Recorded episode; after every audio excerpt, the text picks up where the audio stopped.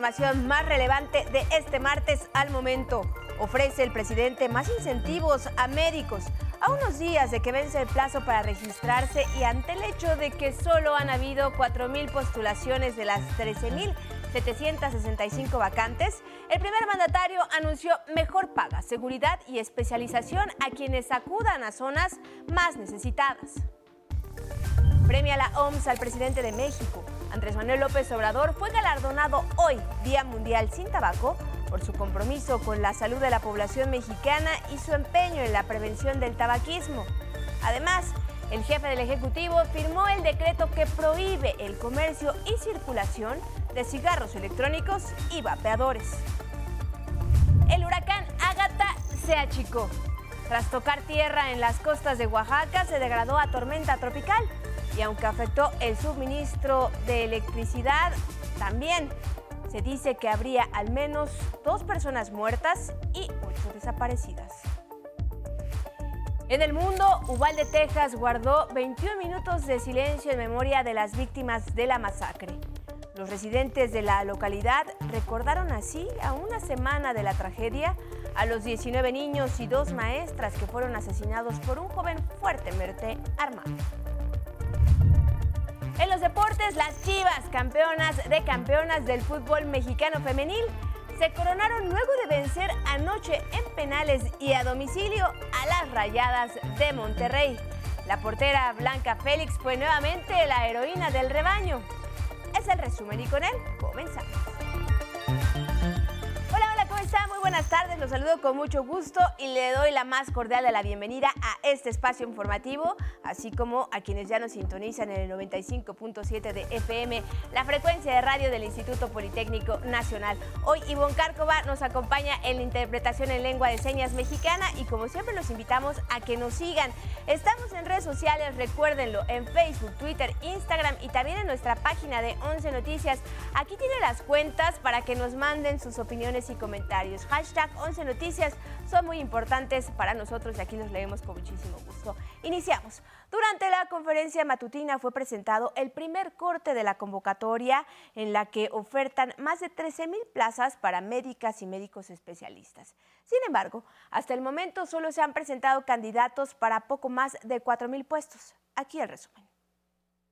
Cuando faltan tres días para que cierre la convocatoria para contratar a médicos especialistas en todo el país, el gobierno de México informó que de las 13.765 vacantes, solo se han recibido poco más de 4.000 postulaciones, lo que representa apenas el 30%.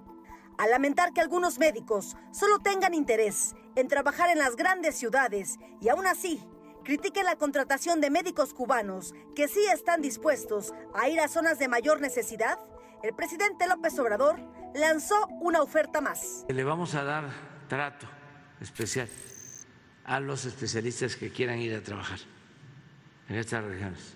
Más eh, ingresos, pero no solo eso, sino otro tipo de consideraciones. Salud estaba contemplando de que este se puedan formar, eh, que puedan obtener especialidad, si se van a trabajar allá. Y también eh, lo económico, con el propósito de que tengan más eh, atractivos.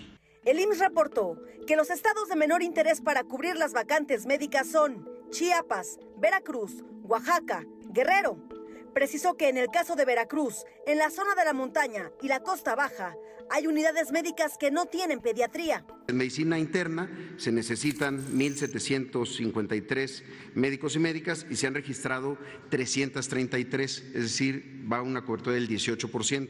En urgencias médico-quirúrgicas se necesitan 1.728, se han registrado 450 personas, un avance del 26%. Ginecología se necesitan 1.572 y se han registrado 989, es decir, el 62% del total. Pediatría se necesitan 1.517 y se han registrado 949. Anestesiología se necesitan 1.367 y se han registrado 1.310, el 95%. Y cirugía general se necesitan 1.097 y se han registrado 571, es decir, el 52%. López Obrador reveló que como producto de las decisiones neoliberales que decidieron privatizar la salud, hoy México tiene un déficit de 154.768 especialistas. En sexenios anteriores se formaban apenas 9.480 especialistas. En la administración actual suman el doble. ¿Y cuánto se están formando ahora? El doble. ¿Y cuál es la proyección que tenemos para el 2024? De todas maneras, nos va a llevar tiempo resolver el problema del déficit de médicos y de especialistas. Es un rezago que amerita ser atendido. El 7 de junio se darán a conocer los resultados de la convocatoria para la contratación de médicos especialistas y el 11 de junio iniciará el proceso de contratación. Si usted es un médico interesado en servir al país en las regiones que más lo necesitan, aún está a tiempo de inscribirse. Visita la página www.médicosespecialistas.gov.mx. Tiene hasta el último minuto del viernes 3 de junio. 11 Noticias. Cindia Anabel Cerda Salinas.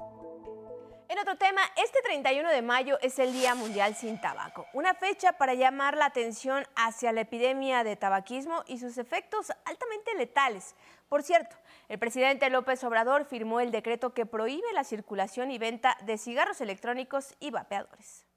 En el Día Mundial contra el Tabaco, México marcó un precedente para el mundo.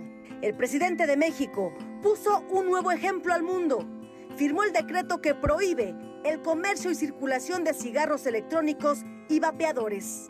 Llamó a los padres de familia para alejar a sus hijos de estos artefactos perjudiciales vale 300 pesos. Se lo consumen en una semana, o sea que nada más de eh, son 1.200 pesos al mes.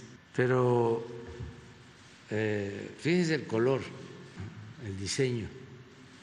Es poner el tema sobre la mesa, porque estoy seguro me dejo de llamar Andrés Manuel, que la mayoría de las madres y de los padres no saben del daño que ocasiona. La Secretaría de Salud alertó que estos tóxicos productos derivados del tabaco están diseñados para atraer la atención de los menores. Lo preocupante es que 5 millones de mexicanos entre 12 y 65 años de edad lo ha consumido y el 45% de adolescentes lo conoce. Y a pesar de los esfuerzos, al emitir la máxima alerta por daños a la salud, los vapeadores siguieron comercializándose. Por eso, ahora se tomó la determinación de prohibirlos totalmente. Los nuevos productos del tabaco, como los vapeadores y los cigarrillos electrónicos, igual que en su momento fueron los cigarrillos mentolados, los cigarrillos ligeros, los cigarrillos eh, mm, aclarados son productos del tabaco que son dañinos para la salud, causan enfermedad, múltiples enfermedades, causan muerte. Y precisamente por ponderar la salud de los mexicanos sobre los intereses comerciales, el presidente de México, Andrés Manuel López Obrador, fue condecorado por la Organización Mundial de la Salud por su contribución al control mundial del tabaco. Este premio de reconocimiento especial del director general de la OMS es, señor presidente, el reconocimiento a su liderazgo y apoyo inquebrantable para fortalecer las medidas de control de tabaco en México. Sus gestiones llevaron a la aprobación unánime de la reforma de la Ley General de Control de Tabaco en el 2021, que ha resultado en la prohibición total de la publicidad, promoción y patrocinio del tabaco, así como la creación de ambientes libres de humo en todo el país. La Organización Panamericana de la Salud destacó la labor del Gobierno de México en contra de la industria del tabaco. Tenemos que seguir luchando para su implementación contra los poderosísimos intereses de la industria del tabaco, que utilizando sus retorcidas estrategias como grupos fachadas, desviando la atención mediante la responsabilidad social corporativa, manipulando el lenguaje, fabricando dudas respecto a la ciencia. Con imágenes de Luis Virgilio, 11 Noticias, Cindia Anabel, Cerda Salinas. Y precisamente en este, el Día Mundial sin Tabaco, en el Centro Histórico de la Ciudad de México, se establecieron 11 zonas libres de humo, es decir, donde no se podrá fumar ni usar vapeadores. La medida tiene el propósito de tener espacios que respeten el derecho de personas no fumadoras. Estos lugares son, ojo, el Zócalo, la calle 20 de noviembre, los portales del antiguo Palacio del Ayuntamiento y el Corredor Madero, entre otros. Nuestra orientación siempre ha sido a la educación, a la información, eh, y esa es la orientación que vamos a seguir ahora. Entonces, sí hay sanciones, que no están especificadas en este caso, eh, en particular porque son sanciones en general para los lugares en donde está eh, prohibido fumar o cualquier otro, como los vapeadores, etcétera, que pueden, que provocan humo. Tómalo en cuenta porque si se incumple la medida se podrían hacer acreedores a una multa de 2.220 a 2.886 pesos o al arresto de 25 a 36 horas y cumplir de 12 a 18 horas de trabajo comunitario. Como todos los días, ahora les comparto la crónica de mi compañero Don Miguel Reyes Razo. Politiquería, marrullería nacional y extranjera busca a toda costa detener la marcha del tren Maya. No lo conseguirán. Esa obra concluirá en la fecha prevista. Cumpliré mi compromiso. Maniobras de pseudoambientalistas que reciben dinero del gobierno de Estados Unidos y de opositores a mi gobierno nacionales se confabulan contra esa obra que beneficia al sureste por largo tiempo olvidado. Mi gobierno invierte en el sureste mexicano miles de millones de pesos. Nunca fluyó tanto dinero a esa región del país. Tren Maya, refinería Dos Bocas, empleo de miles de seres humanos. Así describía el presidente Andrés Manuel López Obrador su visión de progreso. Corredor transísmico, parques industriales y apreció en el trabajo instrumento que arraiga a urgidos de mejor vida. Veo con creciente interés que Estados Unidos no invierte ni un dólar de los miles de millones que ofreció al desarrollo de Centroamérica. Ya cinco años de la promesa del presidente Donald Trump y el Congreso no aprueban nada. ¡Qué paradoja! En horas, a toda prisa, Washington destinó miles de millones de ayuda armada a Ucrania, dólares para la guerra para contener la migración centroamericana hacia su país, promesas y larga espera. A veces destinan esa cooperación a entidades burocráticas muy costosas. En instituciones huecas se queda todo y el pueblo en las mismas. Tengo la estrategia que sacará adelante las obras del tren Maya. En 11 Noticias, Miguel Reyes Razo informó otras noticias, a su paso por territorio nacional, Ágata podría haber dejado al menos dos muertos en Oaxaca que aún permanecerían bajo los escombros, así lo informó Adelfo Regino, titular del Instituto Nacional de los Pueblos Indígenas. En redes sociales se mencionan ocho desaparecidos. Este martes el huracán Ágata se degradó a tormenta tropical. El gobierno de Oaxaca reportó afectaciones en el suministro de luz en Huatulco, Torameca, San Mateo Piñas y San Agustín. Además, dos tramos carreteros afectados que ya se están restaurando.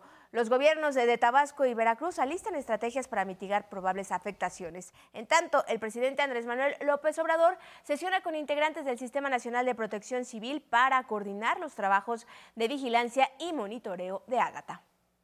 Eh, ciclón, huracán, eh, está perdiendo fuerza. Hasta ahora no hemos tenido daños mayores. Eh, está todo el gobierno federal, los gobiernos estatales. Se está aplicando el plan DN3, el plan Marina, en apoyo a eh, la gente del istmo, la gente de Oaxaca, de Veracruz y Tabasco, lo que sí se está pronosticando muchas lluvias. En temas electorales, se aproxima el domingo de elecciones para gobernador en seis entidades del país y los candidatos continúan sus cierres de campaña. Empecemos con Aguascalientes, Durango e Hidalgo. En Aguascalientes, la candidata de Va por Aguascalientes, que conforman PRI, PAN y PRD, Tere Jiménez, realizó un cierre de campaña en los municipios del oriente del estado. Ahí hizo un llamado a cerrar filas este domingo 5 de junio y mantener un ambiente de paz que fomente la participación de la ciudadanía en esta elección histórica. La candidata de Morena, Nora Rubalcaba, no tendrá actividades públicas este martes, pues sostendrá reuniones privadas. La banderada de Movimiento Ciudadano fue a diversos medios, donde agradeció el apoyo de la ciudadanía e hizo un llamado a salir a votar este 5 de junio. Marta Márquez de la Alianza PT y El Verde no tuvo actividades públicas. Además de la gubernatura, el próximo domingo 5 de junio se elegirán en Durango 39 ayuntamientos, siendo 406 los cargos de elección popular en disputa. Ante ello, el Instituto Electoral y de Participación Ciudadana de la entidad se declara listo para los comicios. A la ciudadanía que, que salga a votar, que no le deje la decisión a los demás, que sea una voluntad propia de cada ciudadano.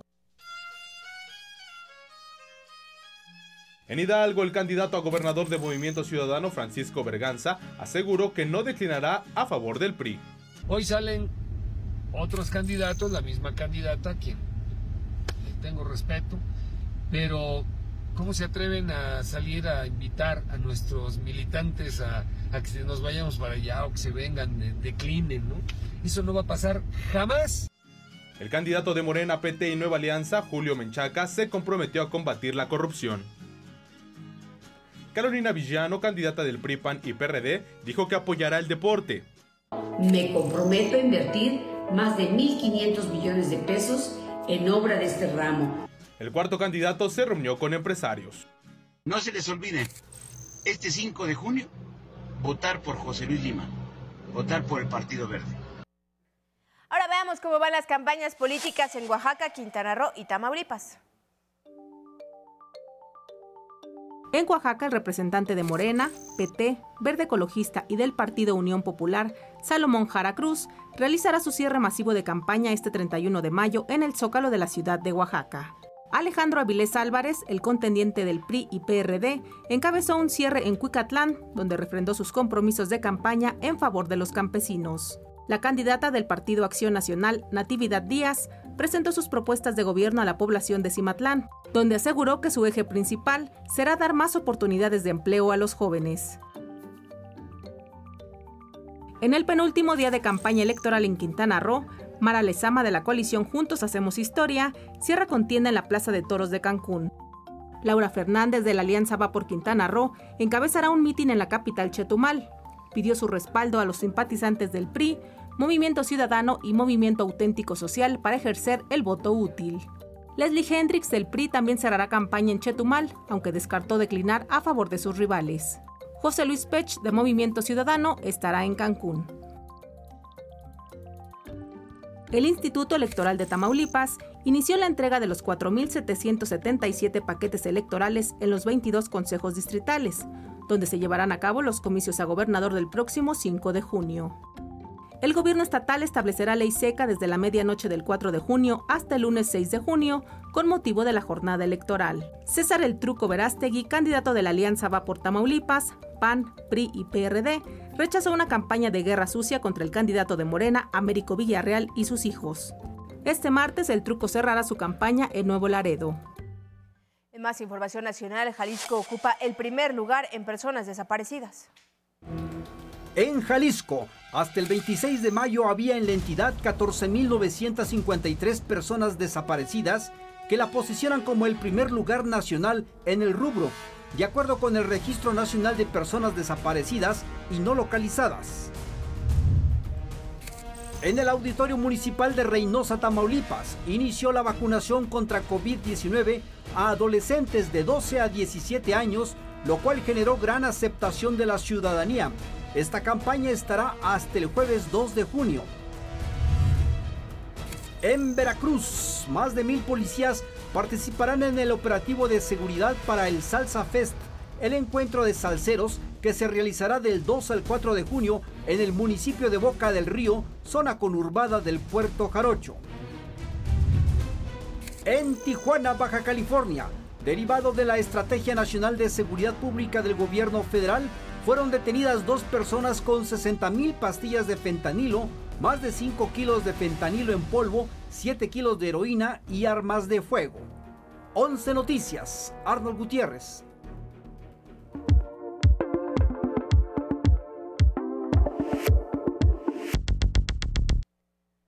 En Estados Unidos, a una semana de la masacre en una escuela primaria en Uvalde, Texas, sus residentes guardaron este mediodía 21 minutos de silencio en memoria de cada una de las víctimas. Además, continúan los funerales. Este martes se realizaron los de tres niñas. Y por otra parte, un video transmitido por la cadena ABC muestra el momento en que equipos especiales de la policía, conocidos como SWAT, llegaron desde San Antonio e intervinieron en la escuela 77 minutos después de iniciado el tiroteo. En Centroamérica será cerrada la Academia Nicaragüense de la Lengua, ya que la Asamblea Nacional, controlada por el régimen de Daniel Ortega, desconoció su personalidad jurídica. Otras 82 organizaciones no gubernamentales también perdieron su estatus legal. La Real Academia Española manifestó su pesar por la desaparición de la Academia Nicaragüense luego de 94 años de existencia.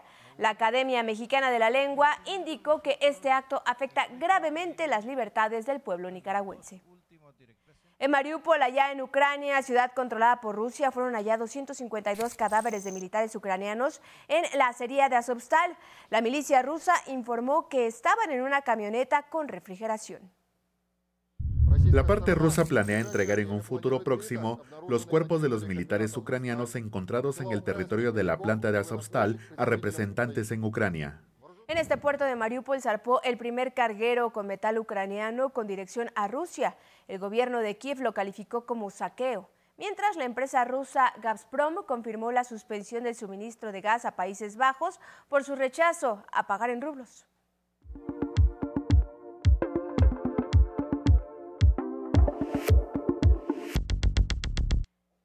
Es momento de los deportes. Contigo, Samuel Estrada. Muy buenas tardes. Bienvenida al estudio. Feliz martes. Carla, ¿cómo estás? Feliz martes, un gusto estar con ustedes. Iniciemos con el fútbol femenino. Anoche las Chivas se coronaron como campeón de campeonas femenil al vencer en penales y a domicilio a las Rayadas de Monterrey. El empate a cero prevaleció durante los 90 minutos del juego de vuelta, por lo que fueron a los tiros desde los 11 pasos. Las regias fallaron tres, dos atajados por la portera Blanca Félix, que entró de cambio al minuto 90, convirtiéndose en la heroína del rebaño. Chivas Femenil consigue así un semestre futbolístico redondo. Vamos al tenis en el torneo francés de Roland Garros. En este momento se juegan los cuartos de final. El serbio Novak Djokovic, número uno del mundo, contra el español Rafael Nadal en la quinta posición. Se juega el primer set previo a este partido. Enigmático Nadal advirtió que cualquier juego del torneo parisino podría ser el último en su carrera. En otro de los juegos de cuartos de final, Alexander Zverev y Carlos Alcaraz llevaron las emociones a cuatro sets y por parciales de 6-4, 6-4, 4-6 y 7-6, Zverev avanzó a las semifinales en un juego espectacular. Vamos con otra información. El Atlas finalizó anoche sus festejos por el campeonato conseguido ante Pachuca en la Liga MX, lo que significó el bicampeonato y el trofeo de campeón de campeones. El festejo terminó en la glorieta de los niños héroes en la capital jalisciense. El Cruz Azul ya tiene director técnico, se trata del uruguayo Diego Aguirre, quien llega en lugar de Juan Reynoso, que justo hace un año hizo campeona a la máquina. En un esfuerzo loable, el Estadio Azteca será sede del fútbol adaptado de las Olimpiadas Comunitarias de la Ciudad de México el próximo sábado 4 de junio con partidos de amputados, ciegos, débiles visuales, talla baja y discapacidad intelectual desde las 8 de la mañana. Anoche los peloteros mexicanos Ramón y Luis Urías conectaron jonrones en el mismo día por segunda vez en su carrera. Ramón lo hizo con los Orioles de Baltimore en la tercera entrada en la victoria 10-0 ante Boston y Luis Urías con cuadrangular productor de tres carreras contra los Cachorros de Chicago. Carla, es toda la información de los deportes. Muy buenas tardes. Gracias, Samuel. Muy buenas tardes. Y del mundo de los deportes nos vamos al de espectáculos. Contigo, Sandra Sitle. Bienvenida al estudio. Feliz martes.